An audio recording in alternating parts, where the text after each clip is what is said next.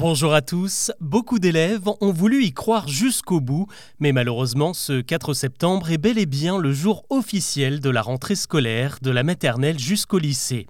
Et pourtant, il y avait de quoi en douter avec la rumeur qui a agité le mois d'août sur les réseaux sociaux et en particulier TikTok, un soi-disant report de la rentrée au 18 septembre.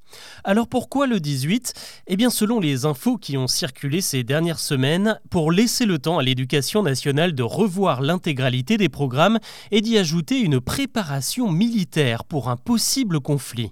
Ça semble complètement improbable, et ça l'est, mais beaucoup d'internautes se sont laissés convaincre grâce à une vidéo relayée par un influenceur. Elle annonçait donc que la rentrée allait être décalée au 18 et tenait pour preuve une lettre de l'éducation nationale qui expliquait que le service militaire allait être rétabli en urgence face au mouvement récent des forces armées russes et chinoises.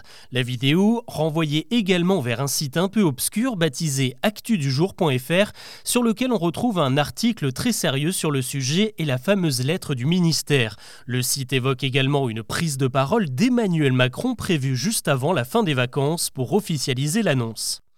Cette fake news, bâtie de toutes pièces, a été publiée début août et en quelques jours, elle a fait le tour du net. Elle a été vue près de 3 millions de fois et provoqué de nombreuses réactions d'élèves qui ont à leur tour propagé la rumeur avec le hashtag rentrée 18 septembre. Elle a tellement enflé qu'Olivier Véran, le porte-parole du gouvernement, a dû prendre le temps de faire lui-même une vidéo pour la démentir.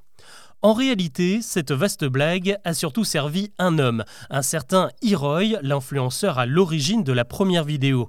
Son but était surtout de faire le buzz autour de son application Mission du jour qui vous propose de gagner de l'argent en relevant des défis. Par exemple en demandant une pizza dans une pharmacie ou en faisant une annonce improbable dans le micro d'un supermarché ou encore en propageant de fausses informations.